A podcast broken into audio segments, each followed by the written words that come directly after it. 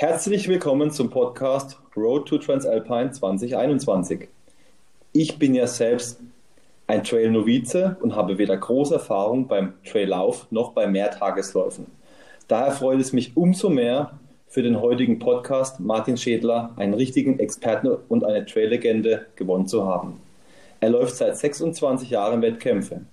Erst bei Straßenwettkämpfen, dann folgten Trails und Ultra-Trails. Als Ultra-Trailer hat er die Bronzemedaille im Team bei der WM gewonnen, die Bronzemedaille bei der Bergmarathon-WM und er war deutscher Meister im Ultra-Trail. Woher kenne ich Martin?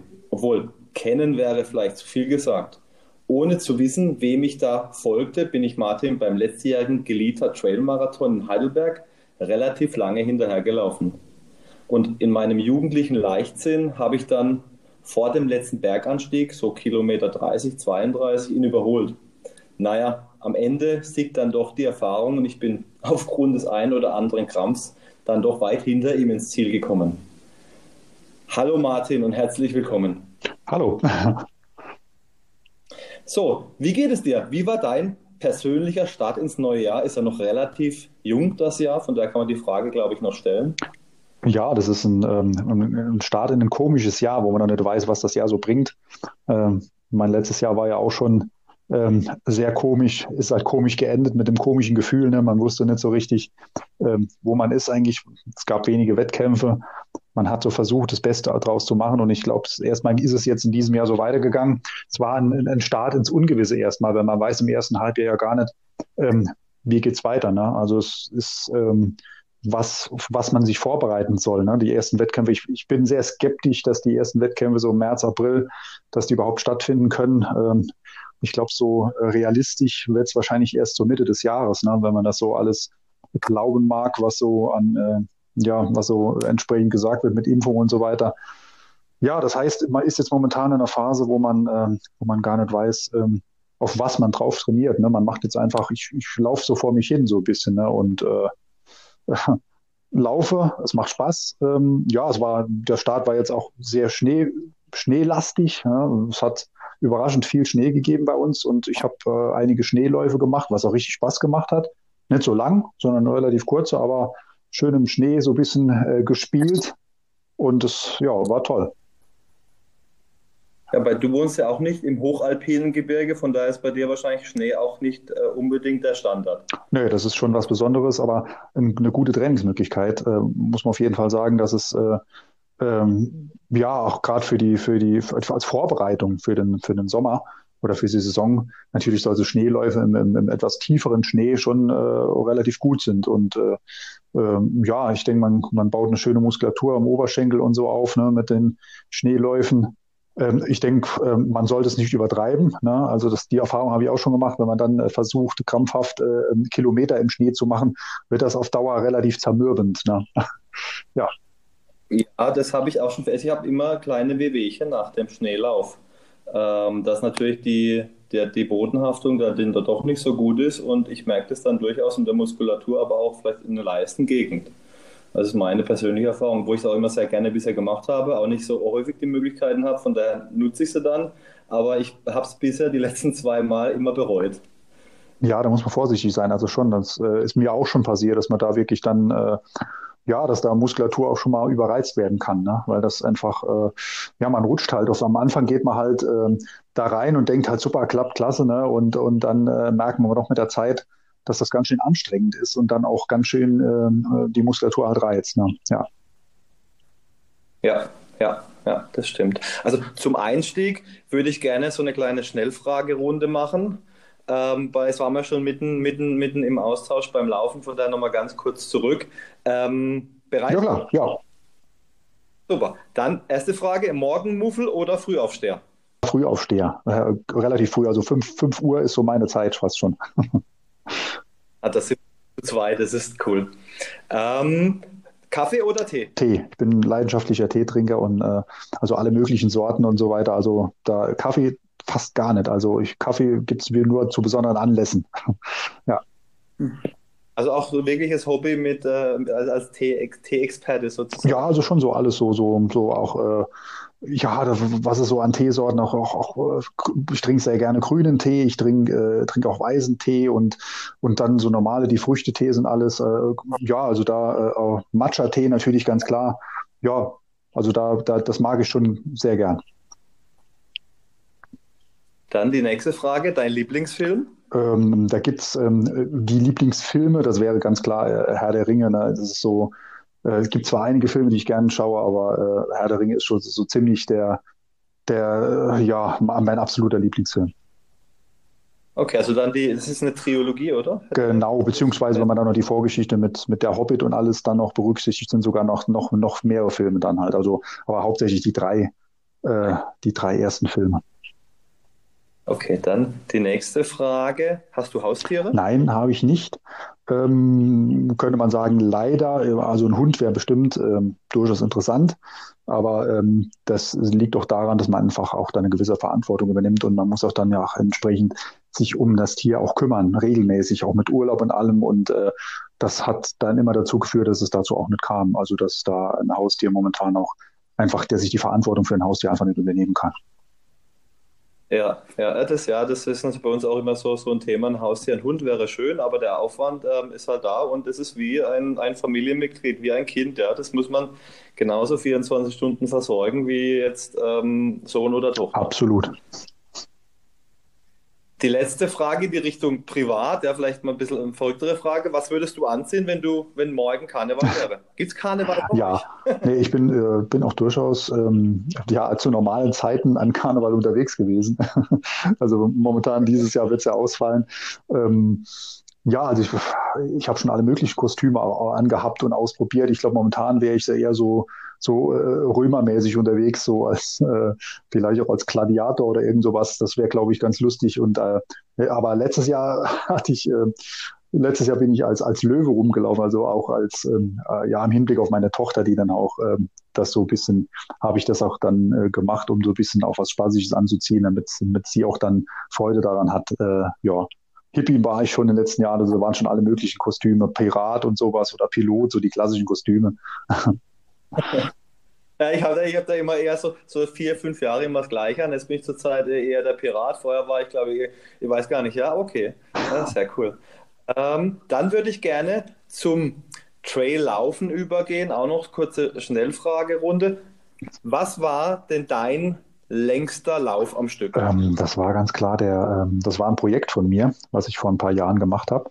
Ähm, 128 Kilometer waren es so circa. Und äh, da bin ich vom, vom tiefsten Punkt des Saarlandes ähm, zu, dem, zu dem höchsten Punkt bei uns in der Region gelaufen. Das ist, ist der höchste Berg von Rheinland-Pfalz, der Erbeskopf. Und das waren 128 Kilometer damals. Das war ja 2016. Und äh, oh, also ganz alleine dann ohne Verpflegung oder mit Verpflegung, mit, mit, mit Pausen? Also, aber durchgelaufen mit entsprechenden, äh, also mit, mit Verpflegung unterwegs von, von einem, entsprechend meiner Familie und äh, ähm, Bekannten, die dann unterwegs standen. Äh, also es war damals auch ja, pressemäßig gut aufgezogen. Also da waren dann äh, letztendlich ganz viele Medien auch dabei unterwegs, weil ich das damals so ein bisschen auch ähm, ja, äh, bezogen auf den äh, Tourismus und so gemacht hatte. Und das war aber mein längster Lauf und damals auch wirklich, äh, vorher hatte ich noch nie über 100, bin ich noch nie über 100 Kilometer gelaufen. Also es war schon, äh, schon ein Risiko, was ich damals eingegangen bin, aber auch eine, eine tolle Erfahrung letztendlich und es hat funktioniert. Ne? Also ist auch, bis, ist auch seither äh, mit Abstand der längste Lauf geblieben. Okay, ja, 100, 126 Kilometer ist schon, schon eine Hausnummer. Ja? Die die äh, legen viele nicht, nicht mit dem Fahrrad zurück. Ja? Ähm, dann die nächste Frage wäre dein bisheriges Läufer-Highlight. Ja, vielleicht deckt sich das mit dem, was du eben erwähnt hast. Vielleicht ist es auch ja, kann man, kann man sagen, das war natürlich damals schon. Es gibt da mehrere Highlights. Es ist schwierig, immer da welche rauszusuchen. Das war mit Sicherheit eines der Highlights. Natürlich waren die Weltmeisterschaften, also die internationalen Einsätze, waren natürlich auch was ganz Besonderes. Ähm, jetzt, was mich momentan so ein bisschen beschäftigt, ist jetzt ganz aktuell noch das, was letztes Jahr ähm, passierte, so ein bisschen meine, meine Saarland-Umrundung. Ich habe letztes Jahr Saarland äh, Obwunde, das war dann mein, mein zweites Projekt, was ich in den letzten Jahren gemacht hatte.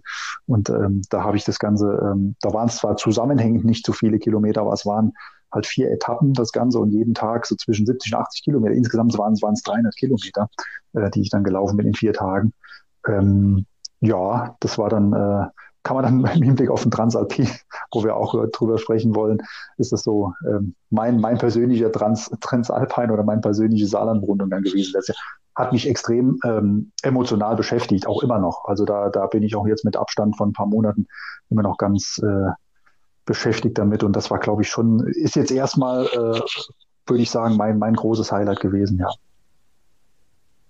Okay, ja, da.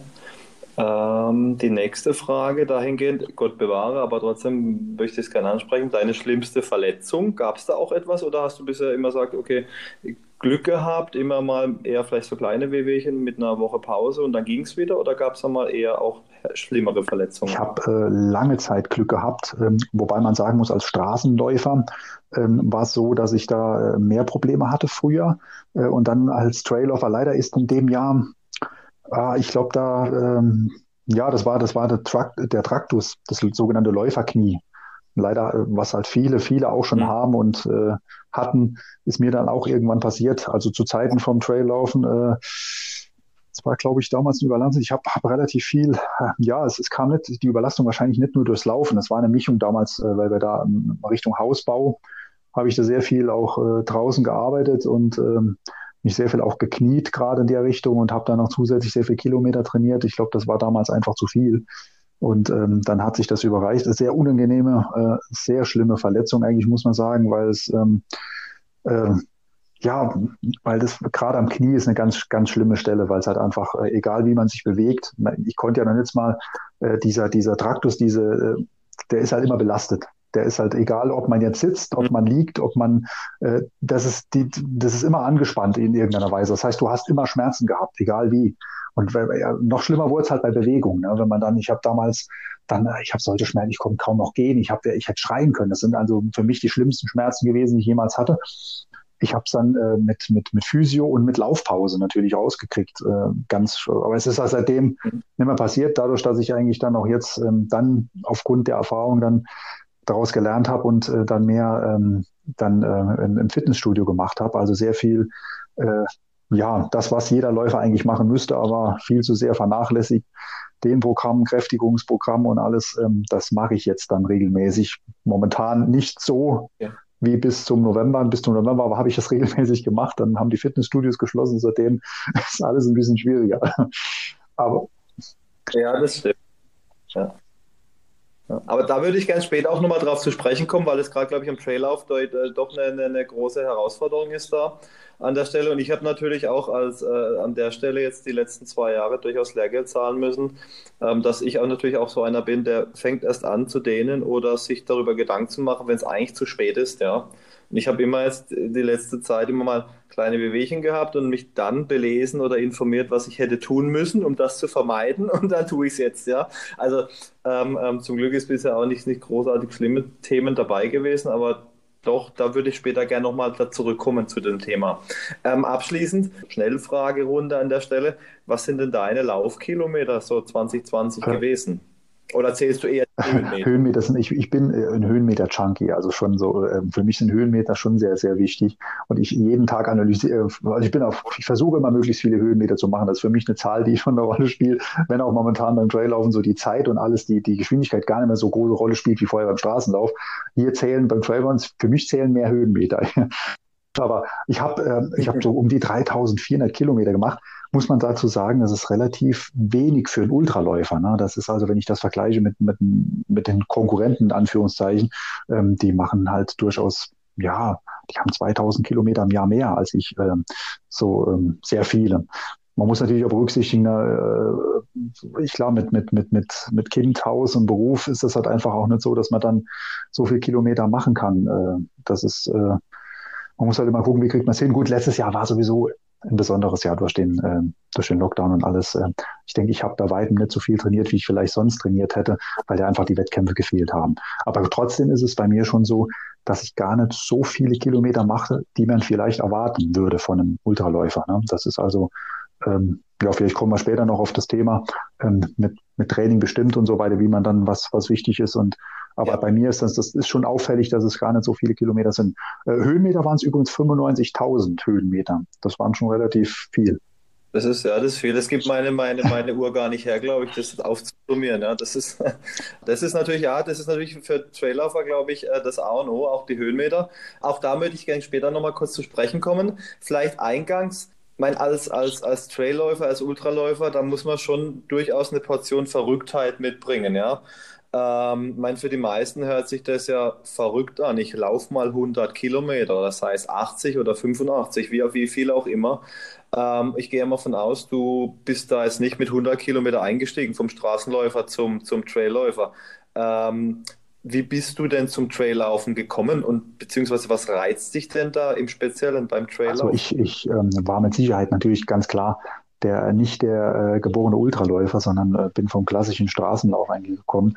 Habe so als Schüler äh, immer mit damals schon begonnen als Schüler ähm, mit normalen Straßenläufen, was jeder so läuft, die Schülerläufe, paar Kilometer, dann langsam so fünf, zehn Kilometer mal gelaufen, bis dann hat es dann auch gedauert, wobei der kam, der kam eigentlich doch schon noch relativ früh mit, mit, mit 20 bei der, bei der Bundeswehr haben wir äh, mit mehreren Leuten äh, einfach mal ähm, irgendwie die Idee gehabt, ähm, zu den Divisionsmeisterschaften zu fahren. Das war dann ein Marathon im Rahmen des Regensburg-Marathon. ähm, das war im Jahre 2000, war das 2000 äh, und dann ähm, erster Marathon damals gelaufen. Aber da, damals hatte ich, hatte ich wirklich, da hat ja auch keiner, habe ich gar nicht an Trailrunning gedacht, damals in der Anfangszeit und äh, das ähm, hat sich dann später so entwickelt. Ähm, bin dann vom Marathon so ein bisschen, als man irgendwann dann so die Grenze erreicht hat mit, mit, mit Bestzeiten, wo man dann gemerkt hat, jetzt wird es schwierig, jetzt muss ich halt noch mehr trainieren oder müsste halt noch mehr, noch mehr, noch, noch viel, viel härteres Tempotraining machen. Und dann äh, bin ich irgendwann mal auf die, über die Berg, Berglaufszene halt quasi da reingekommen. Damals gab's, damals hieß es Berglauf, es gab Crossläufe. Trailrunning an sich gab es in der Anfangszeit ja gar nicht. Das ist jetzt schon äh, über zehn Jahre her. Da ist da war das Trailrun noch gar nicht so der Begriff. Ne? Und dann, aber ich habe das ist eher ein Modewort. Später ist das dann so gekommen, wobei ähm, es ist ja schon was Besonderes. Es ist ja weder Crosslauf noch Berglauf. Es ist eine Mischung von allem. Ne? Und äh, äh, aber das, das kam dann wirklich erst damals, damals richtig auf. Und äh, wobei ja Trailrunning nicht unbedingt gleichzusetzen ist mit Ultralauf oder Ultratrail, sondern äh, Trail, Traillauf kann ja, kann ja jeder Lauf sein. Vor der Haustür kann ja auch fünf Kilometer lang sein. Ähm, das ist mir auch auch natürlich sehr wichtig, dass das nicht unbedingt, äh, dass nicht jeder äh, Trailläufer jetzt ähm, direkt Ultra laufen muss oder dass das, ähm, weil das ist auch, ich weiß noch mal, ob wir das Thema noch kommen, das ist, ähm, ist auch so ein bisschen, äh, ach ja, momentan die, äh, eine schwierige Entwicklung, wenn es darum geht, äh, die Leute wollen halt, äh, dass die Leute immer länger laufen ne, und immer schwieriger und äh, irgendwo ist auch eine Grenze. Ne, und ähm, nicht jeder Normalsterbliche kann automatisch dann auch ein, ein Ultra laufen. Also es wird dieser, diese, diese Grenze, die verschiebt sich immer mehr, dass man jetzt schon so ein Marathon ist schon fast normal. Ne? Jeder sagt dann halt auch Marathon, das ist jetzt nichts mehr Besonderes. Trotzdem ist es, es muss aber was Besonderes bleiben und es, jeder muss ja auch wissen, dass er dafür was trainieren muss und dass ich will nicht, dass das Gefühl entsteht, ähm, dass, dass jeder ähm, jetzt relativ unvorbereitet irgendwo reingeht ne? und dass dann die Gefahr besteht, dass man sich verletzt oder dass was passiert, wenn man halt, das ist halt beim Trailrunning auch das Besondere, so das, was mich reizt, ist es halt einfach nicht nur dieses, ähm, ja, in Anführungszeichen gerade auslaufen wie beim Straßenlauf, wo man dann eigentlich auch gar nicht auf so viel achten muss. Ne? Hier muss man halt ähm, ähm, sich sehr konzentrieren. Es spielen ja viel mehr Fähigkeiten eine Rolle. Ähm, und ähm, ja, das ist diese, diese Konzentration beim Laufen im Gelände. Man muss, äh, man läuft ja, man, man muss sich besser einteilen. Die Erfahrung spielt eine viel größere Rolle. Und es kommt nicht so sehr auf diese Zeiten an, auf dieses, ähm, das, was mir beim Straßenlaufen immer gefallen hat, war halt dieses, äh, diese Verbissenheit, äh, am Start zu stehen und genau zu wissen, ich muss jetzt da lossprinten, um die Zeit zu laufen oder ich, ich habe nur ein Ziel, meine Zeit zu verbessern oder so. Das war halt das, ähm, das, was irgendwann auch zermürbt hat, wo man dann irgendwann vom Kopf her auch äh, ein Problem hatte. Und deswegen bin ich dann auch in diese äh, Szene reingekommen, wo ich dann einfach gesagt habe, hier, so ein bisschen reingeschnuppert über den Berglauf und habe dann gemerkt, Mensch, das ist richtig cool, auch mit der Landschaft und alles, das macht, macht und, und man hat nicht mehr diesen Druck, den man vorher hatte und die Leute sind halt einfach ganz anders drauf im Traillauf ne, als Straßen, als beim klassischen Straßenlauf. Irgendwie hat man das Gefühl, es gibt diesen Konkurrenzgedanken nicht so ähm, in der Form wie im Straßenlauf, sondern man unterstützt sich zum Teil auch unterwegs, man unterhält sich, man, das ist eine ganz andere Atmosphäre beim Traillaufen. Das, das hat mich dann schon gereizt.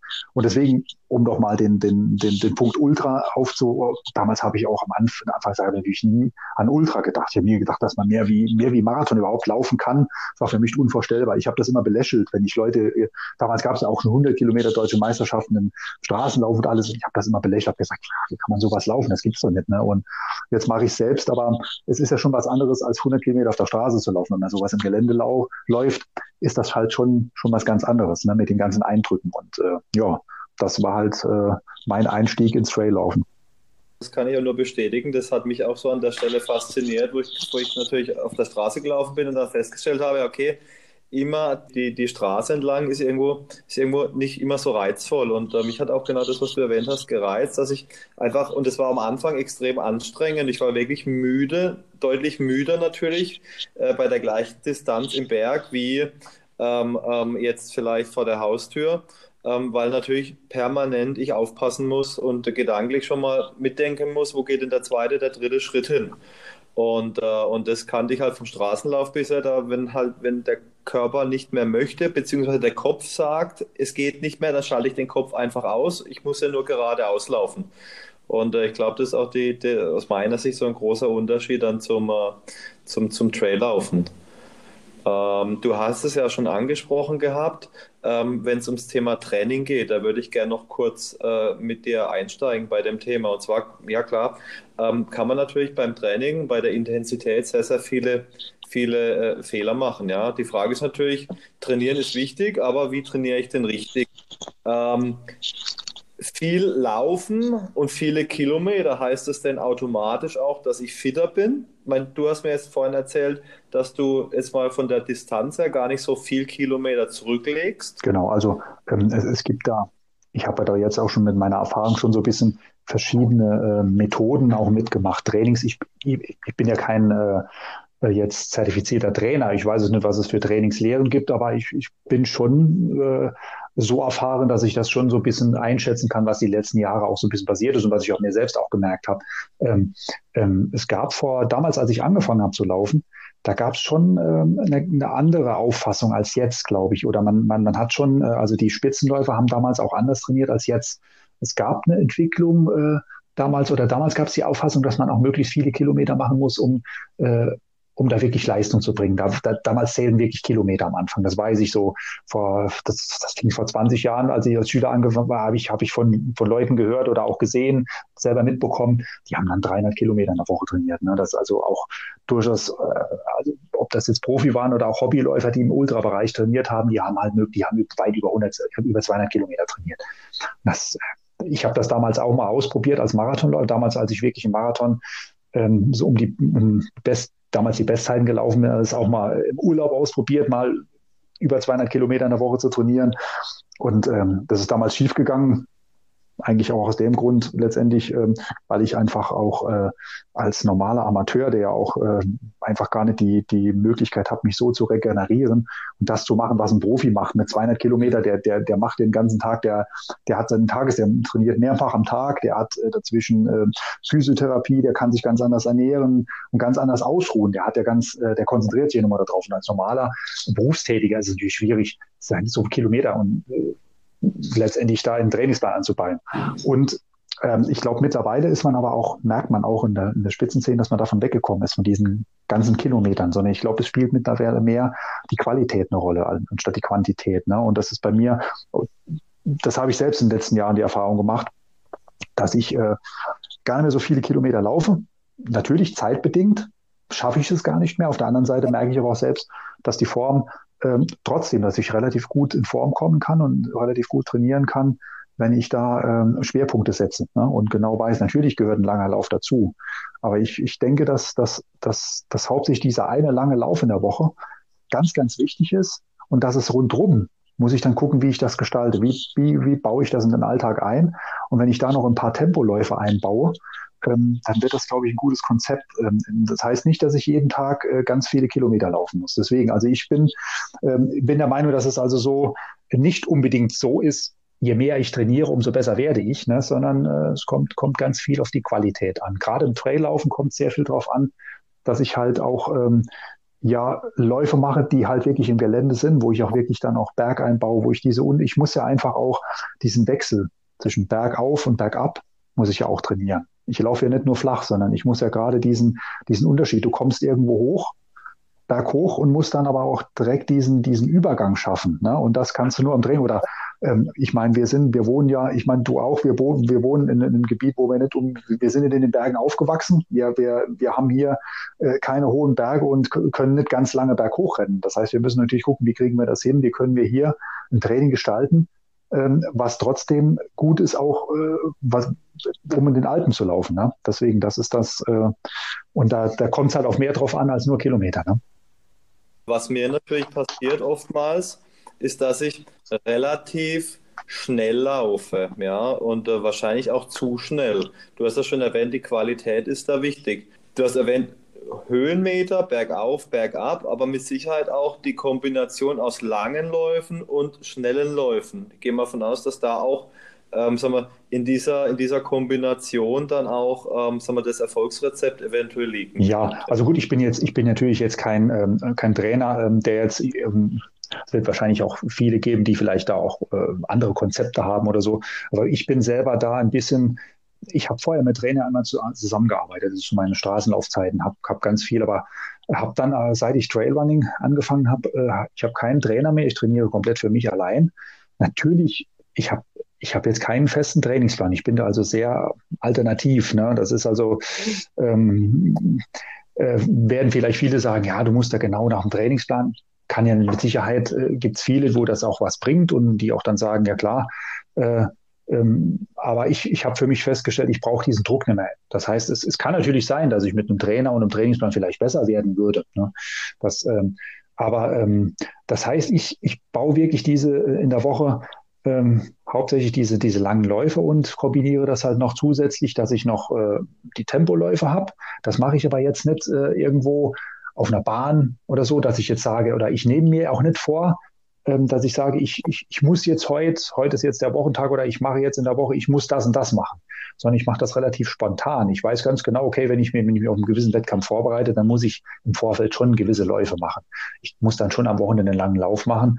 Es, es bringt auch nichts, einfach nur zu sagen, ich laufe jetzt ganz langsam Kilometer, ne, das, sondern ich muss das ja dann schon äh, auch durchaus miteinander verbinden. Ich habe vielleicht dann zwei während der Woche zwei wo, Läufe, wo ich nur aufs Tempo laufe, wo ich halt so ein bisschen Fahrtspiel mache. Ne? Also das heißt, ich werde, ich mache nicht, nicht unbedingt jetzt, ähm, ich, weil ich bin halt vom Straßenlauf ja auch weggekommen. Ich brauche das nicht mehr jetzt, dass ich hingehe und würde jetzt sagen, ich mache jetzt zehnmal, zehnmal tausend oder mache äh, fünfmal 3000, was es alles so gab im Marathontraining, was man damals auch gemacht. Oder man macht dann 20 bis 25 mal 200 oder 400 oder, oder 20 mal 400 habe ich auch mal schon mal gemacht, so solche Vorbereitungen damals als Straßenläufer. Das mache ich alles nicht mehr, sondern ich mache das schon, baue das ein bisschen ins Training ein. Wenn ich mich heute gut fühle, ähm, dann, dann, dann ich bin unterwegs und merke, boah, heute, heute sind die Beine richtig locker und es macht echt Spaß und ich bin äh, die, meine Laune oder die, die Atmosphäre, so die, die ist, das ist irgendwie richtig, richtig klasse heute und dann, dann, dann fange ich an, schnell zu laufen und wenn es dann gut funktioniert, dann ziehe ich das richtig durch. Also dann manchmal auch so spontan sind diese Tempoläufe. Ähm, diese Langläufe mache ich natürlich nicht spontan, sondern die sind schon geplant. Ähm, wenn ich dann ähm, ja auch Läufe. Ich muss halt als Ultraläufer auch durchaus am Wochenende auch da mal Läufe machen, die auch über den Marathonbereich hinausgehen, wo ich dann mal 50 Kilometer dann noch laufe. Da geht dann so ein Sonntag schon mal drauf.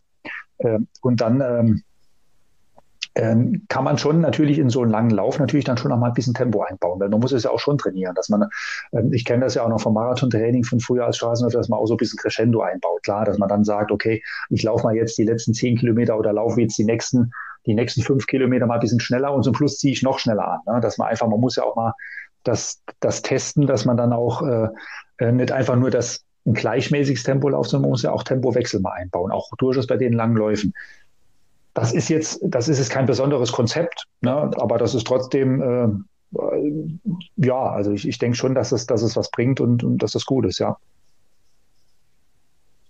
Sonst wärst du ja, aber wenn es nichts bringen würde, wärst du ja wahrscheinlich nicht so erfolgreich, ja? Ja. Ähm, würde ich mal, würde ich mal einschätzen. Ja, und ich glaube, ich schätze mal, auch deine Erfahrung macht da halt extrem äh, viel aus. Du, du brauchst da, wie gesagt, wahrscheinlich keinen Plan. Du hast es im Kopf und sagst, mein Körper braucht das und das und ich weiß, was vor mir, was, was ansteht, vielleicht äh, an Läufen und äh, dann plan, kannst du das gedanklich einfach so durchplanen, unbewusst vielleicht eher. Ja, da bin ich ja eher dann der, der, der Ich-Arbeiter gern, ähm, sag mal, ähm, einen plane ab. Ich laufe zum Beispiel jetzt auch nicht mit Puls, aber ich, zumindest plane ich mir dann meine Läufe, dass ich die dann auch so durchziehe, dass es am Ende vom Tag dann die Höhenmeter, die Distanz, die Zeitdauer, ich einfach unterwegs bin. Und ähm, ja, da bin ich wie du ein Frühaufsteher. Ich stehe dann auch um fünf auf und, äh, und, äh, und, äh, und mache dann, mach dann meine Runde vor der Arbeit. Ja. Wir waren jetzt relativ stark beim Lauftraining und beim Traillaufen wird auch sehr, sehr stark die Koordination und die mentale Physis gefordert. Und da hat mein TAM-Mitstreiter, der Philipp, mir, mir, mir gestern nochmal eine Frage zugeschustert, die ich gerne stellen möchte, ist, wie kombinierst du denn ähm, das Thema Laufen und Krafttraining? Hast du da bewusst das integriert im Trainingsplan und wie kann ich mir das vorstellen? Also, wie sieht es ähm, aus? Ich habe das, habe die letzten Jahre da so ein bisschen, also eigentlich müsste man es, das, das, das war halt das, was, was jeder Läufer, was du vorhin auch schon angesprochen hattest. Jahrelang war es bei mir so, dass ich da äh, nicht ich wusste, dass ich da durchaus was machen muss, ne, in, in dem Bereich auch mit Dehnen und Kraft, ähm, habe das aber ganz, ganz, ja, vernachlässigt die letzten Jahre. Und dann kam immer wieder, dann kam ja halt kleinere Verletzungen und da hat es gezwickt. Und ähm, meistens habe ich dann sowas dann gemacht, wenn es zu spät war, ne? wenn man dann äh, zum Physio gehen musste, weil dann irgendwie die Oberschenkelmuskulatur verkürzt war zum Beispiel oder so Geschichten oder wie dann halt diese Traktusgeschichte auch war. Ähm, und dann habe ich vor ein paar Jahren äh, angefangen, auch da speziell im Fitnessstudio da auch anzufangen. Also jetzt aber dann ein medizinisches Training durchzuführen. Also nicht jetzt, äh, ich, äh, nicht jetzt Muckibodentraining, wie man so äh, sagen würde, wo man sagt, man macht jetzt irgendwie, ich will, ich wollte ja keine Muskulatur aufbauen, die ich nicht brauche, weil beim Laufen ähm, ist ja auch Gewicht. Wäre ja schlecht, wenn ich jetzt irgendwie eine Muskulatur aufbaue, die ich gar nicht brauche und habe die, muss die Muskulatur aber mitschleppen quasi. Die verbraucht die Muskulatur, äh, verbraucht ja auch entsprechend Energie, die Muskulatur, wenn sie, auch wenn sie vielleicht nicht in dem Moment belastet wird, trotzdem, man muss sie mitschleppen und sie verbraucht was. Deswegen ist es ja schon ein spezielles Krafttraining dann zu führen. Ähm, ich habe da im, im, Fitnessstudio schon so eine Art Zirkeltraining, so ein Programm zusammen ausgearbeitet äh, mit dem Fitnessstudio zusammen und äh, wo ich dann auch wirklich eine Stunde lang, ähm, ich habe das dann, also als man es letztes Jahr noch durfte, also durchaus zwei bis dreimal in der Woche, wo ich dann wirklich eine Stunde auch mal dann äh, ähm, so, so ein Training gemacht hat, auch speziell zwar das trainiert habe, was man beim Laufen vielleicht nicht so ähm, ähm, trainiert, die Muskulatur, nämlich gerade die Oberarme, der Oberkörper, der halt auch äh, vernachlässigt wird beim Laufen. Ich meine, deswegen sind ja alle Läufer auch so relativ schmal und, und äh, sieht ja schon, ähm, ja, man hat die, die, die, die Beine und so weiter, das ist kein Problem. Ich meine, die Muskulatur, die baut man ja auf, aber man wird dann gerade im Oberkörper ähm, ist man dann relativ schmal und dünn. Das sieht immer bei Läufern halt dann, man sieht relativ mager aus. Ne? Ist ja klar, so die ganz großen Langstreckenläufer. Und das habe ich jetzt halt äh, dahingehend einiges gemacht für die Hüfte. Das ist auch ganz wichtig, weil ich denke, dass ähm, die Erfahrung habe ich halt auch gemacht.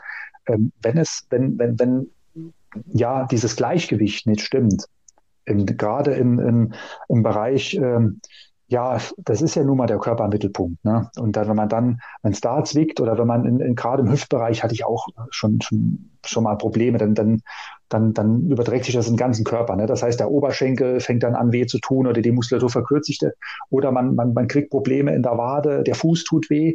Aber letztendlich die Ursachen, die liegen vielleicht nicht unbedingt dort, wo die Schmerzen sind, sondern die liegen dann wirklich nachher gerade in der Hüfte, gerade im Rücken, im Bauchbereich. Ne, wenn man, wenn dort irgendwas nicht stimmt, überträgt sich das auf den ganzen Körper. Und das habe ich halt gemerkt. Und seitdem ich das richtig speziell trainiere, mache einiges für die Bauchmuskulatur, für die Oberarme, mache einiges für den Rücken ähm, da habe ich mich der, so, so weit stabilisiert, dass ich gar keine Schmerzen habe. Vorher hatte ich dann immer irgendwie, nach einer gewissen Zeit hat, hat mir dann irgendwie, hat es angefangen, dort weh zu tun, ne? dann beim Mitläufen. Und dann hatte ich dann, wenn es ja auch während dem Lauf anfängt weh zu tun, dann ist das vom Kopf her auch schwierig. Ne? Man muss dann äh, noch mehr kämpfen. Aber wenn man, wenn ich jetzt durch diesen, äh, durch dieses Krafttraining habe ich dann schon so gemerkt, dass ich dann, dass es angenehmer wird zu laufen. Man kann ganz anderen Laufstil danach aufbauen.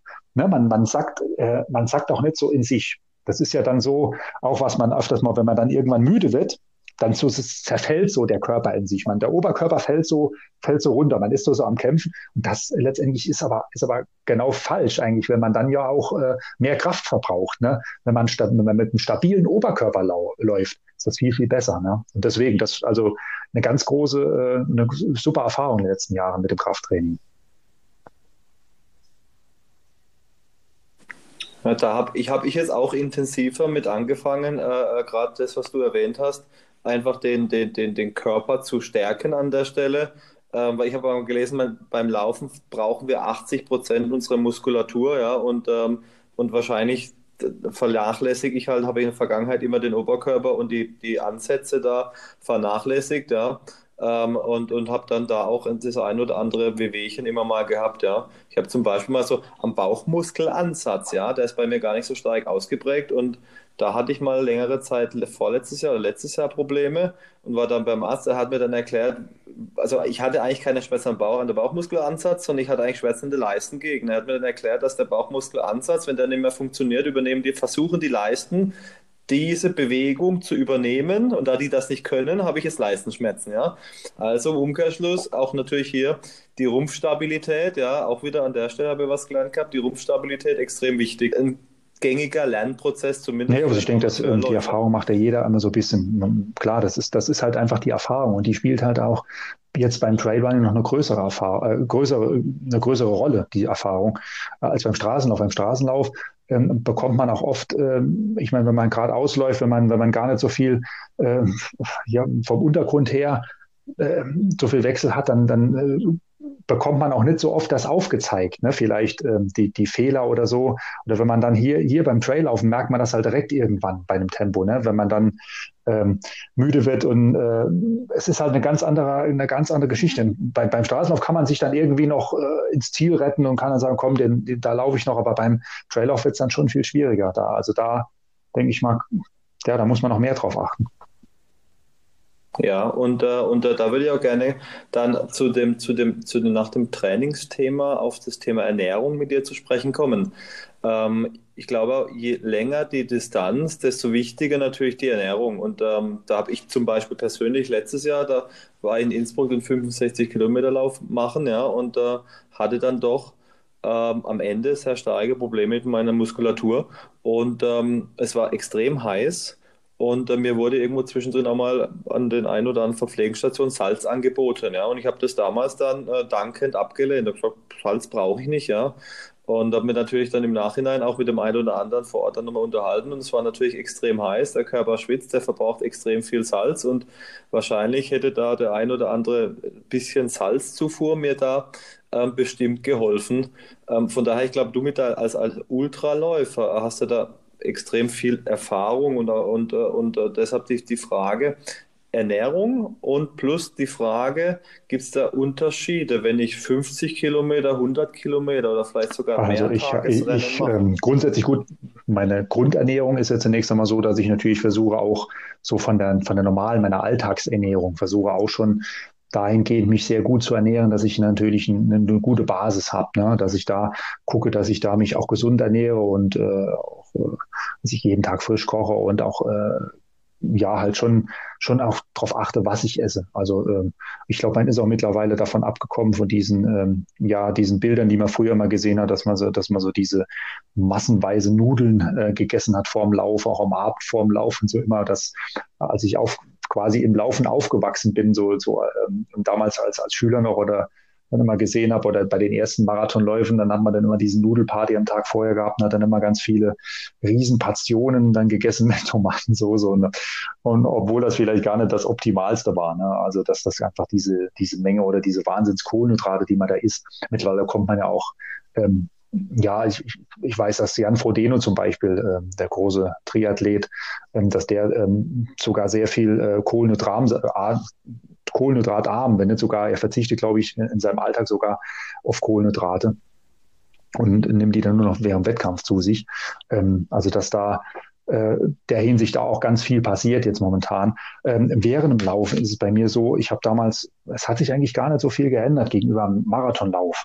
Ähm, also ich habe ich hab gemeint damals bei meinem langen Lauf, ähm, bei, bei dem längsten Lauf, diesem 128 Kilometer Ding, damals gemeint, ich müsste da irgendwie eine feste Nahrung da äh, viel mehr zu mir nehmen unterwegs und habe gedacht, boah, da, da, äh, da brauche ich noch was Spezielles. Habe hab mir sogar für unterwegs dann noch äh, Sachen äh, ja an die Verpflegungsstellen hinterlegt, so mit, mit Nudeln und alles, hatte aber auch gar keine Lust drauf.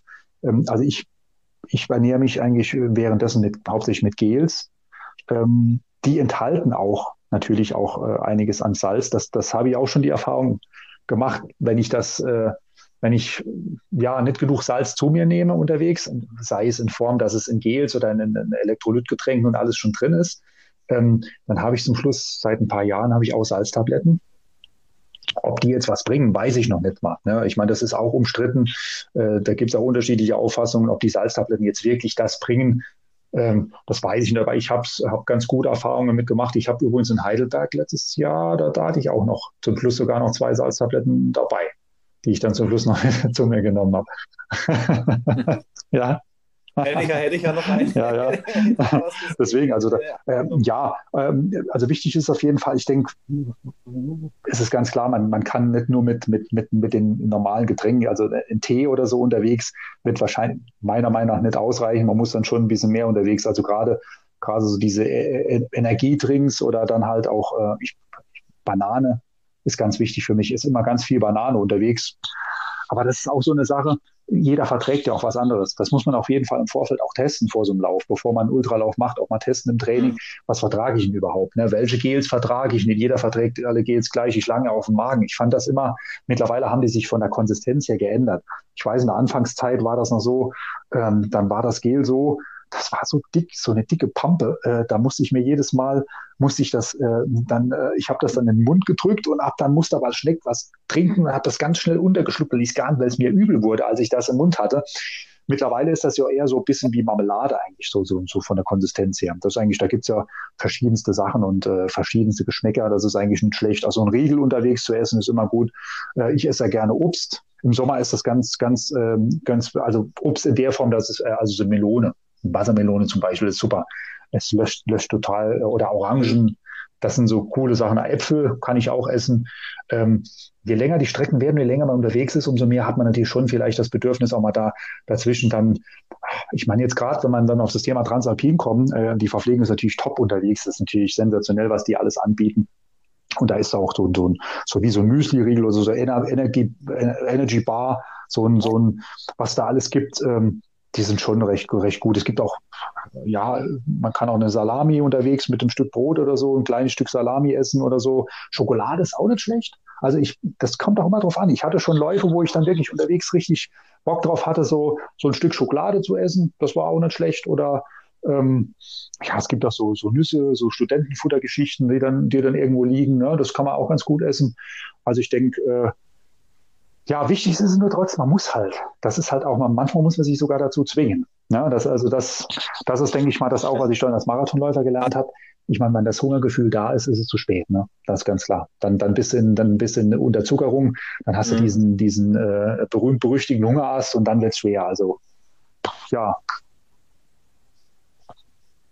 Aber aber ich höre so zwischen den Zeilen raus, dass du eigentlich jetzt zwischen 50 Kilometer, 100 Kilometer jetzt auch an der Stelle gar keinen großen Unterschied machst. Du isst eigentlich das, was, was dir bekommt und, äh, und, äh, und äh, bist da gar nicht so wählerisch. Nee, absolut. Also da, ja, da bin ich auch wieder so ein bisschen ähm, etwas einfacher halt. Ähm, ich ich habe mich, man kann sich natürlich mit dem Thema mit Sicherheit. Ich, ich, man könnte sich dann noch viel ausführlicher damit beschäftigen, müsste, da könnte dann genau ausrechnen, was muss ich in, wie viel Kalorien muss ich in, zu welchem Zeitpunkt zu mir aus, zu, äh, also zu mir nehmen. Ne? Da gibt's da gibt's mit Sicherheit Analysen, die ich dann betreiben kann im Vorfeld, wo ich dann sagen kann, na, jetzt muss ich äh, bei Kilometer so und so muss ich das und das zu mir nehmen. Da muss ich jetzt mindestens die Kalorien und dann nehme ich das zu mir. Ähm, ähm, es gibt Leute, die rechnen sich dann aus, wie viel Gels sie zu welchem Zeitpunkt nehmen müssen. Das nehmen sie dann auch definitiv. Ich mache so, ich stelle mir immer was zusammen. Ich habe auch jetzt, wenn ich bei einem Wettkampf bin, wo ich jetzt keine Eigenverpflegung habe oder so, also was ich dann, ich stelle mir natürlich selber für den Rucksack was mit, äh, was zusammen, wo ich dann Rucksack, äh, Laufrucksack was dabei habe. Wenn ich unterwegs Begleitpersonen habe, die mir was reichen dürfen, wenn es erlaubt ist, dann äh, habe ich da auch immer was zusammengestellt. Dann ist aber nicht, nicht so, dass ich das dann auch das, das nehme. Zum Beispiel, wenn man, wenn man jetzt vergleicht, ähm, das war in, in Pitztal. In Pitztal kommt man immer wieder durchs Ziel, weil man da, äh, wenn man dann ja mehrere Runden in verschiedene Täler halt läuft, man kommt und man kann sich dort halt was hinterlegen. Und da habe ich mir eine große Tüte hinterlegt, wo ich da ganz viele verschiedene Sachen drin habe. Und äh, je nachdem, auf was ich gerade Lust habe, dann nehme ich mir das raus. Ne? Dann, äh, dann ja, ja, also das sind schon meine Lieblingssachen, die ich immer, die ich, die, die ich vertrage und was ich gerne esse, aber ähm, das nehme ich dann unterwegs, entscheide ich spontan, wo ich dann sage, komm, jetzt nimmst du gerade das oder hast du jetzt Lust drauf und so. Was auch nützlich sind so, so Cola-Drops sind auch cool. Also die, wobei das musste dann wirklich so mit Cola und so weiter, bin ich auch sehr vorsichtig, weil ähm, wenn du zu viel Zucker irgendwo drin hast, das, ich meine, das kenne ich auch vom, vom Marathonlaufen, von der Erfahrung her, klar, Cola nicht zu früh zu sich nehmen. Wer Cola dann zum relativ frühen Zeitpunkt schon trinkt, ähm, mit, mit, mit sehr viel Zucker drin, der wird natürlich, der braucht, der Körper äh, braucht das natürlich dann anschließend. Das heißt, wenn man mit Cola angefangen hat, kommt man immer davon weg. Ne? Das ist so, für mich ist das so das letzte Mittel. Ne? Wenn man zum Schluss, wenn ich dann merke, jetzt geht die ganzen Gels, der, der Magen verträgt es nicht mehr, der nimmt es nicht mehr auf, der nimmt dieses ganze Gel nicht mehr auf, irgendwann geht dann nur noch Cola. Dann, dann, dann, dann, dann trinke ich dann Cola flüssig und dann äh, sonst geht dann auch nichts mehr. Und dann, äh, das gibt mir dann so den letzten Push noch einfach dann zum Schluss. Äh, ob da, wobei ich da die Erfahrung gemacht habe, Cola schmeckt mir besser als jetzt zum Beispiel andere ähm, zuckerhaltige Getränke, die es da auch gibt. ähm, das hatte ich, da hatte ich schon mal schlechte Erfahrungen damit gemacht, wo da gab es nämlich kein, überhaupt kein Cola. Äh, da gab es dann nur dieses Zucker, Zuckerzeugs und irgendwie habe ich beim Marathon da, da war es auch ziemlich heiß. Oh, da war es, da wurde es mir richtig schlecht. Da habe ich sogar einen Hitzschlag damals bekommen und, und, und hätte halt gerne im Ziel einfach nur eine, ein Glas Cola gehabt und bin dann damals auch so ein bisschen äh, fast zusammengeklappt. Und als ich dann meine zwei Gläser Cola hatte, dann geht es mir direkt besser. Da habe ich, da hab ich äh, auch gerade die Tage mit meinem TAP-Teampartner, mit dem Pascal, uns darüber unterhalten, über das Thema Verpflegung. Und was für uns sich natürlich so ein bisschen die Frage stellt, ist, wie können wir diese, das, das testen oder simulieren? Ja, ich meine, ich kann ja jetzt nicht bewusst loslaufen, sage ich, heute laufe ich 50 Kilometer, ernähre mich nur von Cola und äh, schaue dann, wann es mir schlecht wird. Ja.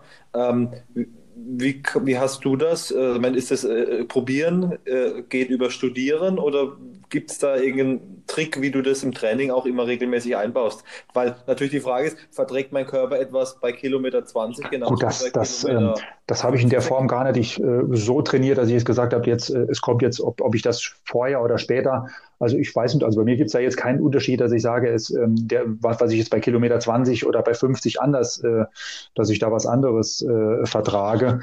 Ähm, testen muss man bei langen Läufen. Ne? Also das heißt, mhm. äh, jetzt, wenn man, wenn man jetzt, wenn wir jetzt schon Richtung Transalpin gehen, ähm, das ist ja ein Mehretappenlauf und der, ähm, ja, also ich da würde ich mich genauso darauf vorbereiten wie für, für ein Ultra oder, oder, oder, zum Beispiel ein Marathon. Das heißt, man muss ja sowieso im Vorfeld auch lange Läufe machen. Und bei diesen langen Läufen, die man dann, die man dann macht, das kommt jetzt darauf an, wie lange man die gestalten sollte. Also ich, ich persönlich habe damals, als ich in Transalpin gelaufen bin, auch viel mehr trainiert jetzt. Ich habe also nicht jetzt, gut, damals kannte ich Ultralauf an sich. Ich war damals noch kein Ultraläufer, sondern war, war eigentlich ein normaler klassischer Marathonläufer. Und äh, habe auch so entsprechend, habe schon trainiert, entsprechend Kilometer schon gemacht, habe dann schon so wie für, ein, für einen sehr ambitionierten Marathon trainiert. Vielleicht auch den einen oder anderen langen Lauf vielleicht ein bisschen länger gemacht als normal für einen Marathon. Das heißt auch durchaus mal länger als 35 Kilometer. Das haben dann vielleicht auch mal 40, mal 45 Kilometer. Wobei ich würde jetzt im, Hinblick auf Transalpin würde ich glaube ich nicht jetzt, ich würde jetzt nicht über 50 Kilometer gehen oder so. Ich weiß, ich weiß nicht, wie die Etappen dieses Jahr sind. Ob die, ähm, haben die eine Ultradistanz drin? Glaube ich nicht. Ne? 47, gut, dann ist das schon eine Ultradistanz. Die längste okay. ist 47. Ja, wobei, ja. wobei, da würde ich jetzt trotzdem, ich würde da deswegen jetzt nicht 50 Kilometer trainieren, also an einem Stück, äh, ein Lauf mit 50, also da, ich denke mal, wenn man da im Vorfeld vielleicht auch mal einen Lauf macht, der, wie gesagt, ich bin kein Trainer, nee, ich, ich kann, das muss ja jeder, ich, nicht, dass ich da jetzt, dass es da jetzt Leute gibt, die dann sagen, ja, was ja. erzählt er da jetzt, ne? Ich meine, das sind meine eigenen Erfahrungen, die ich habe und ähm, bei so einem langen Lauf, den ich dann also schon so drei, dreieinhalb Stunden, auch mal vier Stunden gestalten würde. Ne? Ähm, auch mal, kann auch mal unter vier Stunden gehen, aber da, da würde ich auf jeden Fall testen mit Laufrucksack und da würde ich dann entsprechend auch Sachen mitnehmen, die ich dann unterwegs dann dazu mir nehme, Gels, wo ich dann, äh, ich meine, Cola ist, ich habe hab beim langen, langen, langen Lauf habe ich mir dann auch eine Flasche Cola dabei oder so ein, so ein, so ein äh, Softflask mit Cola gefüllt für zum Schluss. Da kann ich das zum Schluss auch testen. Und äh, also es war nie so, dass ich damit, ähm, wobei ich ich muss sagen, ich bin sowieso, ich vertrage das sowieso relativ viel. Ähm, ich ich habe immer gesagt, ich habe so einen Ochsenmagen wo ich dann, äh, also ich kann, ich kann alles essen und alles zu mir nehmen, irgendwie schlägt mir nichts auf den Magen auf ihren Lauf. Ne? Das ist so, ich habe dann alles Mögliche, kann ich unterwegs essen. Ich kann vorher als Marathonläufer, als dieser Straßenläufer, habe ich immer, äh, ach, da habe ich bei so einem Lauf immer, immer Angst gehabt vorher, ah, während Lauf, was kannst du dazu dir nehmen? Auch vor dem Lauf, du musst unmittelbar, so, du, du darfst spätestens eine Stunde vorher nichts mehr essen vom Lauf. Ne? Du darfst äh, und du darfst am besten nur ein, ein, ein, ein weißes Brötchen ähm, mit Marmelade, ohne, ohne Butter, ne, auf keinen Fall Butter noch drauf machen, könnte alles fettig sein, das schlägt dir alles auf den Magen, kannst du nachher nicht laufen. Habe ich mir damals alles, alles berücksichtigt. Ne? Damals auch nur auf keinen Fall Müsli essen. Morgens Müsli vom Lauf geht gar nicht und so. Mittlerweile jetzt, ich habe damals, das war damals auch schon so, das fing beim Transalpin erstmals richtig an, wo ich dann auch, ähm, ich meine, da hatte ich einfach morgens, hast du nicht immer die Zeit, äh, vor den einzelnen Etappen so früh aufzustehen, dass du da noch eine Stunde vorher oder wann du dann frühstückst, muss ja auch, muss ja auch, bist darauf angewiesen, wann gibt es überhaupt Frühstück in der Pension oder wo man übernachtet. Und ähm, da habe ich zum Teil dann auch mal eine Dreiviertel, eine halbe Stunde vorher noch was gegessen. Es geht auch bis kurz vorm Start kannst du eigentlich noch was essen. Ich habe auch eine Stunde vorher noch Müsli gegessen, auch eine halbe Stunde vorher. Ich meine da jetzt, ähm, man muss dann schon darauf achten, welches Müsli, was man da genau war beim Transalpin oder bei diesen, auch beim Trailrunning allgemein, bei den Ultraläufen, du startest ja nicht vom ersten Kilometer oder vom ersten Meter an Vollspeed, ne, sondern du läufst ja, du, ach, du musst dich ja auch, äh, du musst ja im Klaren sein, klar, du läufst ja am nächsten Tag, musst ja nochmal am Start stehen. Du läufst ja, du, du musst ja auch an die acht Tage denken oder an die sieben Tage, ne? Und dann äh, ähm, gehst du ja ganz anders in ein Rennen rein, du läufst ja ein ganz anderes Tempo. Und so dass ich bei so mehr Etappenrennen spielt natürlich dann äh, die Ernährung noch eine wichtige Rolle in der Hinsicht, dass du während dem Lauf, und das ist das, was ich eigentlich, was, was ein ganz wichtiger Punkt ist, du musst während dem Lauf an den nächsten Tag schon denken. Das machst du bei einem Eintagesrennen. Da läufst du los und weißt genau, okay, ne, unterwegs, ich verpflege mich und zum Schluss äh, dann denkst du nicht, dann, du weißt genau, wenn du ins Ziel kommst, ist Ende. Da kannst du dich im Ziel fallen lassen und kannst die Beine hochlegen und, äh, und äh, es ist alles egal. Ne? Du denkst ja nicht an den nächsten Tag, nächsten Tag kannst du schlafen, kannst die Beine hochlegen, das ist egal. Aber hier musst du am nächsten Tag nochmal laufen. Das heißt, du musst, musst versuchen natürlich ähm, auch noch Kraft zu haben und dann auf jeden Fall äh, ähm, die Ernährung so zu gestalten, dass du auf keinen Fall Probleme kriegst unterwegs. Ähm, weil es wäre fatal, wenn du bei einer Etappe, äh, bist jetzt auf der zweiten Etappe, würdest dann in die Unterzuckerung kommen und hättest da ernährungstechnisch unterwegs was falsch gemacht, das würde dir natürlich am nächsten Tag zu schaffen machen, ne? weil du dann ja, du hättest dann äh, mehr Pulver verschossen, als du äh, ja eigentlich wolltest. Ne? Das, das, und deswegen ist es da ganz wichtig, die Verpflegungsstellen zu nutzen. Also wir haben, wir haben damals bei meinem Transalpin haben wir die Verpflegungsstellen ganz ja, super genutzt und äh, das war immer die wichtigste, das Wichtigste, also neben dem Laufen selbst, wegen der, neben der Einteilung, waren die Verpflegungsstellen ganz, ganz wichtig. Da wirklich auch mal kurz stehen bleiben, da mal wirklich nicht einfach versuchen, da wie beim normalen Lauf bei einem Wettkampf dann einfach durch, dass man sagt, komm, ich greife schnell was, schnell mal was reingekippt, sondern da auch wirklich stehen bleiben und sich richtig verpflegen. Dann auch wirklich dann äh, ähm, äh, ja, da auch ruhig mal fünf, zehn Minuten dann richtig verpflegen ne? und dann weiterlaufen. Also das ist ein sehr, sehr guter Tipp. Ja, natürlich, das, das fällt mir jetzt auch auf, wenn man natürlich so einen Eintageslauf habe. Dann äh, die, die letzte Verpflegungsstation, da hauen wir nochmal ganz kurz was rein, irgendwelche, irgendwas kurz und dass ich es wirklich sag mal, ja. mit der letzten Kraft ins Ziel schaffe. Ja? So, überlege, ich muss natürlich am nächsten Tag wieder laufen und ich hätte da die ganzen Körner schon verballert an der Stelle dann hätte man natürlich ein, ein, Thema. Okay, ja, natürlich, dann muss ich auch. Genau, und, und, und ein Ziel. Also ein Ziel genauso. Du, du bist im Ziel, wenn du ankommst, so musst du direkt schon dran denken, okay, jetzt beginnt die Phase der Regeneration. Ne?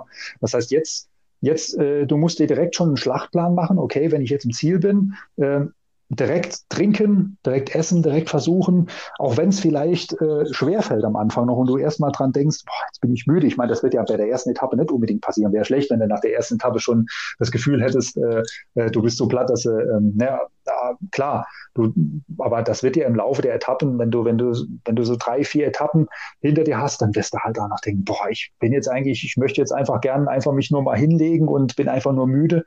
Ja, das ist ja richtig, aber du musst trotzdem mal gleichzeitig dran denken, gleich schon äh, dich in der kurzen Zeit, die du dann nachmittags zur Erholung hast, das zu nutzen, das auszunutzen, zur Verpflegung und, äh, und auch zur Regeneration, ja.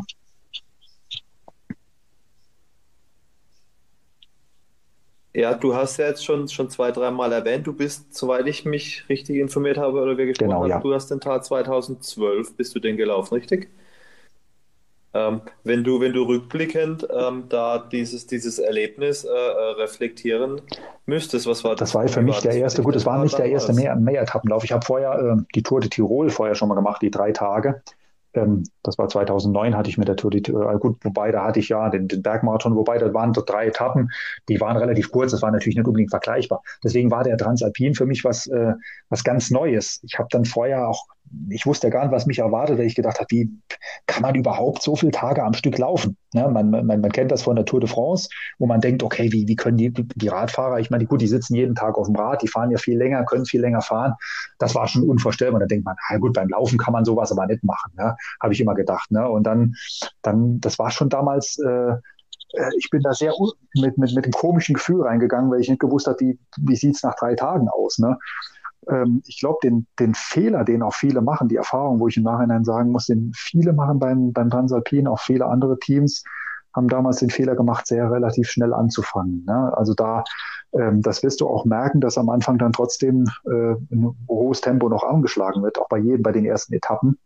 Und das, das Feld sortiert sich erst nach drei, nach drei, vier Tagen. So, dann, dann ist so ein bisschen, äh, dann ist auch mal Ruhe eingekehrt im Feld dann, äh, ich glaube, so dann, dann fängt äh, drei Tage sind alle schon müde, aber dann merken auch schon die ersten, dass sie vielleicht dann äh, überpaced haben, vielleicht. Ne? Also da, deswegen, da ist es ganz, ganz wichtig, auf den ersten Etappen sich zu bremsen, weil das ist auch das. Du läufst ja ein relativ, du läufst ja ein langsameres Tempo, als du eigentlich könntest bei, den, bei, bei, diesen, bei diesen Lauf. Ne? Denke ich mal, wirst du wahrscheinlich dir auch schon so als Schlachtplan schon, musste man sich schon überlegen, dass man natürlich klar, ich kann natürlich nicht losgehen wie bei einem Lauf, den ich nur alleine laufen würde, mit dem ich nur so einen Eintageslauf. Ne? Das, und da ist, glaube ich, auch ja. vom Kopf her, ist es erstmal schwierig, sich so zurückzuhalten und so zu bremsen, weil es ist ja auch diese ganze Atmosphäre rundum. Es ist eine unglaubliche Atmosphäre, dieser Alpin. Allein dieses, dieses, die, ähm, die anderen Läufer um sich rum zu haben. Es wird ja auch zelebriert. Du hast einen Tag vorm Lauf, eine, wie so eine Eröffnungsveranstaltung. Du sitzt dann dort schon mit den anderen Läufern zusammen. Alle haben das gleiche Ziel. Und ähm, es ist eine ganz besondere Atmosphäre, ganz toll. Du bist sehr emotional, du bist aufgeregt und ähm, ich glaube, das, das führt dann auch dazu, dass man dann am Start steht. Es, es, es läuft eine besondere Musik vorm Start, es wird alles ganz ruhig, es ist, du hast dann so Gänsehaut vorm Start schon. Ne? Das wird schon vom ersten Etappe an ganz emotional. Und dann lässt du dich natürlich gerne mitziehen von diesen Emotionen. Ne? Dann läuft dann hier raus und du denkst dann, boah, ja, da ziehe ich jetzt mit. Und ne, das ist halt ganz, das ist ganz schwierig. Das, ähm, das ergibt sich, das gibt sich nach ein paar Etappen. Und irgendwann ist man dann so drin. Äh, was auch so ein komisches Gefühl ist, man, man denkt auch nach drei Tagen, irgendwann ist man dann auch so drin, was man morgens, man steht am Start, jeder hat so die gleichen Bewegungen, jeder, jedem tut halt irgendwann alles weh. Ne? jeder ist halt am Kämpfen und alle sind in der, du bist dann so eine Schicksalsgemeinschaft, der, du bist dann so die, die, der große Haufen der Leidenden steht halt alle zusammen. Jeder hat halt irgendwo vielleicht doch schon mal eine Blase oder irgendwo was und dann, oh, und es tut alles weh und keiner kann sich vorstellen, überhaupt von der, vom, vom Fleck wegzukommen. Ne? aber es klappt. Und ähm, das ist auch die Erfahrung, die ich gemacht habe und die ich jetzt auch bei den ganzen Läufen, bei diesen, auch bei meiner Saarland-Umrundung im letzten Jahr auch machen konnte, ähm, wo ich genau weiß, okay, du merkst zwar am Start oder du merkst morgens, wenn du aufstehst, du kommst kaum aus dem Bett raus und denkst, boah, ich weiß nicht, ich soll heute laufen und so viele Kilometer. Aber das, das, das gibt sich nach ein paar Kilometern, ne? wenn du mal drin bist wieder im Lauf. Ähm, die Muskulatur kann viel mehr oder auch der Körper kann viel mehr, als du denkst. Ne? Und das ist, deswegen wird das auch irgendwann zur Kopfsache. Die, die Muskulatur, die kann nach ein paar Kilometern kannst du die wieder lockern. Ne? Das, das, das klappt. Also das ist die schon die Erfahrung. Aber ich glaube, das. Ja, das ist der, das ist der ja. Kopf, der sagt früher, der Kopf sagt deutlich früher, ich kann nicht mehr, wie mhm. der Körper eigentlich könnte. Ja, die Erfahrung habe ich auch gemacht. Und äh, das natürlich ähm, dann einfach Kopf ausschalten. Der Körper kann, weil der Körper wurde jetzt auch dann monatelang eigentlich dafür äh, trainiert, dass er diese Strapazen auch kann. Wohl wissen, dass natürlich die Wehwehchen ja, also das wird da sein werden. Das, ja. die, die werden auf jeden Fall kommen, aber trotzdem, es ist irgendwie, du hast natürlich diese Landschaft rundherum, du machst eine Alpenüberquerung, das, diese ganzen Emotionen rundherum, äh, die, die ziehen dich natürlich, die bringen dich voran und die, die, die führen auch dazu, dass du dann viel, viel mehr rausholen kannst aus deinem Körper. Aber das ist ja auch, glaube ich, das, ähm, das, um quasi um die Anfangsfrage auch nochmal äh, da, was macht das Trailrunning aus und so, äh, oder auch jetzt, jetzt speziell diese Ultradistanzen, was, was, was das nochmal unterscheidet, was für mich nochmal einen Schritt weiter ging. Ähm, du hast ja diese Grenzerfahrung, und du, du lernst quasi deinen Körper nochmal neu kennen. Ne? Und du machst, äh, du machst eine Erfahrung, die du auch später, jo, die du durchaus im normalen Leben auch gebrauchst. Dieses Kämpfen, dieses Weiterkämpfen, auch wenn du schon platt bist, auch wenn du schon Schmerzen hast. Und äh, gerade beim Transalpin wird das dann ja nochmal deutlich, wenn du mehrere Etappen machst äh, und du bist irgendwann schon müde und platt und jeder und du könntest eigentlich aufhören und hast, gehst da abends ins Bett und denkst, oh, ich muss am nächsten Tag nochmal so früh aufstehen und alles. Und ähm, das sich da durchzuquälen, sich durchzubeißen. Und es gibt, äh, immer Täler und, und, und, und, und, und quasi Höhen. Ne?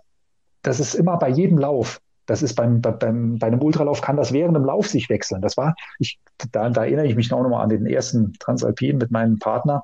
Wir hatten auf der, das war, glaube ich, schon, das war die zweite Etappe. Das war nämlich gleich der Ultra auf der zweiten Etappe. Die erste Etappe war, waren so 28 Kilometer. Da kam direkt, das war Samstag, da kam sonntags direkt die Etappe.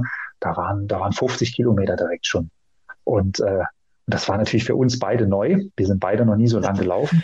Und wir, oh, wir waren, wir wurden durchgereicht, auch bei der Etappe. Wir wurden dann, ähm, sind einfach losgelaufen. Wir wurden so langsam. Es war gleich nach zehn Kilometern waren wir beide überhaupt nicht drin. Wir sind gar nicht reingekommen. Also es war irgendwie ganz, ganz schwierig und wir haben so viel, wir wurden von zig Leuten überholt. Ne? Und äh, es war dann ganz, ganz schwierig für uns. Wir haben gedacht, wie sollen wir das überstehen? Wie sollen wir das schaffen? Heute ist irgendwie, wir fühlen uns beide nicht gut. Und dann haben wir aber dann irgendwann, das war morgens im Nebel alles, irgendwann kam die Sonne raus und äh, es ging längere Zeit bergab und wir haben irgendwie so die Landschaft rundherum aufgesaugt. Und plötzlich als wenn irgendjemand den Schalter umgedreht hätte, ging es uns immer besser. Und jetzt sind zum Schluss, wir haben zum Schluss, glaube ich, das alles, was wir vorher verloren haben, haben wir doppelt und dreifach gut gemacht. Wir sind, zum Schluss sind wir in, ein, in einer Phase gekommen, wo wir so gut drauf waren, wo wir gedacht haben, das ist Wahnsinn. Die, die, die, am Anfang war die Etappe, wir haben, wir haben gar nicht gewusst, dass wir, wie wir die Etappe schaffen sollen. Und dann zum Schluss hatten wir so einen Spaß. Wir sind zum Schluss, haben wir, wie die Wilden sind wir da losgelaufen, da haben beide, äh, haben einen Spaß gehabt nachher. Und ähm, das haben wir auf anderen Etappen auch durchaus gehabt, wo man dann wirklich so Täler hatte, wo man dazwischen mal so einen Hänger hatte. Und da musst du durch. Das ist dann vom Kopf her. Du musst durch diese Täler durch, weil du, und wenn du dann Erfahrung hast, dann weißt du genau, äh, egal was jetzt kommt, wenn du dich da durchquälst, es kommt, es wird besser irgendwann. Es wird mit dem, mit dem Wissen, dass es irgendwann wieder eine Phase gibt, die besser wird. Und ähm, das musst du dir immer vor Augen führen, auch bei den einzelnen Etappen, ähm, dass auch wenn du Phasen hast, die schlecht sind und die schwierig sind, ähm, es wird besser. Und das ist, denke ich mal, äh, du kannst die überstehen und dann, äh, äh, ja, wird es auf jeden Fall irgendwann auch nochmal eine, eine, eine Höhe geben. Also einen Höhepunkt, ja.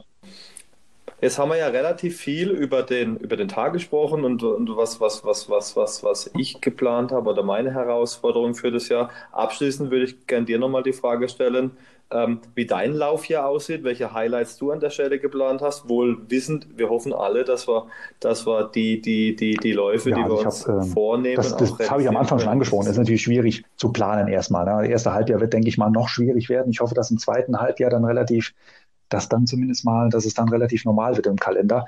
Ich habe natürlich ähm, ja so die Grundläufe, die ich immer gern mache, die ich in den letzten Jahren immer, immer wieder dabei war. Innsbruck, äh, Alpine Trailrunning Festival habe ich eigentlich auf dem Plan, ist im Mai anvisiert. Ähm, das ist so meistens der Auftakt, äh, ist eigentlich ganz cool, weil man dort mhm. so ein bisschen äh, die, die Läufer trifft, die äh, das ist so ein bisschen der, der, der Auftakt der Trailrunning-Familie. Ähm, Innsbruck werde ich wahrscheinlich mitnehmen. Ähm, es gibt dieses Jahr äh, diese neue National Trail Serie von Salomon. Also letztes Jahr gab es die internationale Serie. Das haben wir jetzt äh, Salomon hat das so ein bisschen äh, ausgeweitet auf die einzelnen Länder. Es gibt für Deutschland, Österreich und die Schweiz eine Serie, eine nationale Trail-Serie. Die hat den Auftrag mit dem Chiemgau Trailrun. Den werde ich wahrscheinlich nicht dabei sein. Der ist Anfang Mai, am 8. Mai. Ähm, und ähm, da geht es halt weiter, klar. Ähm, großer Lauf natürlich nach, nach Innsbruck. Dann im, im, Juni ist natürlich der, das Highlight in Deutschland, denke ich mal, äh, das ist die Zugspitz Ultra Trail. Da werde ich natürlich wie die letzten Jahre auch wieder dabei sein.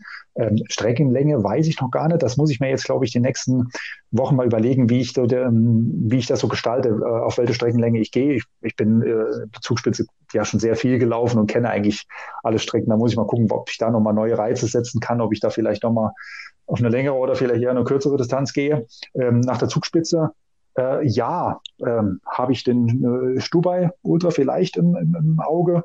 Das könnte, äh, je nachdem, ob das klappt. Und dann äh, ähm, Eiger. Eiger habe ich auch noch im Visier. Äh, Pitztal. Ja, und dann mal, mal gucken, was, was, was dann im Herbst da noch ansteht. Ähm, ähm, ja, jetzt der, der, der Rennsteig wurde schon verschoben. Der gehört, der Rennsteig gehörte ursprünglich nicht zu der Serie, sondern eigentlich der, der Rennsteig Herbstlauf in Oberhof. Aber zu der Salomon-Serie gehört jetzt auch der Rennsteig, den sie jetzt verschoben haben auf Anfang Oktober. Der gehört jetzt quasi dann auch zur nationalen Trail-Serie. Ähm, und ähm, da werde ich, werde ich wahrscheinlich sogar einen Rennsteig mitlaufen. Weiß aber noch nicht, welche Strecke. Da würde es mich natürlich reizen, mal den Ultra zu laufen. Wäre auch nochmal was ganz. Ich war, ich war schon mal beim Rennsteig, ist ein ganz faszinierender Lauf. Äh, habe den, den, ähm, den Halbmarathon dort schon äh, zweimal gelaufen. Und äh, ja, dann mal gucken, vielleicht eine längere Strecke. Ja, gibt es noch ein paar interessante Sachen. Natürlich gibt es, ich meine, äh, in der Pfalz, natürlich hier äh, Pfalz Trail im September, ähm, die, äh, da gibt es ja auch die, die Dreier-Serie mit Pfalz Trail, Heidelberg und äh, Strahlenburg Trail. Wäre natürlich auch nochmal was. Muss man mal gucken, ob das, ob das dann reinpasst. Äh, Salzburg Trail Running Festival ist was Tolles. Vielleicht Ende des Jahres nochmal einen guten Abschluss. Ja, also ich, Pläne gibt es genug. Schauen wir mal, was, äh, was das Jahr so bringt. Und äh, ja, es gibt sogar, theoretisch wäre sogar noch eine Überlegung, ich würde würd auch ganz gern äh, das Ganze nochmal so ein bisschen mit Meer verbinden. also Wasser und Berge ist immer eine ganz coole Kombination. Mal gucken, wie das dieses Jahr mit Fliegen da noch ist, ob da noch was im zweiten Halbjahr geht. Also wäre natürlich schon nicht schlecht. Also ich würde würd auch gerne mal äh, außerhalb von den Alpen unterwegs sein. Das wäre schon noch wenigstens einmal. Das hört sich ja extrem spannend an und ich habe so das Gefühl, da reiht sich ja ein Highlight an das andere. Ähm, von daher wünsche ich, wünsche ich dir für all diese Läufe ganz, ganz viel Erfolg und äh, toi, toi, toi, dass da auch erfolgreich bist und auch, auch gesund die Läufe, die Läufe realisieren kannst. Ähm, von daher bleibt mir eigentlich nur vielen Dank zu sagen für deine Zeit und deine extrem wertvollen und guten Tipps rund ums Thema Training, äh, Ernährung, deine Erfahrung und ums Traillaufen. Von daher alles Gute fürs Laufjahr 2021. Und allen da draußen, herzlichen Dank fürs Zuhören und bleibt gesund.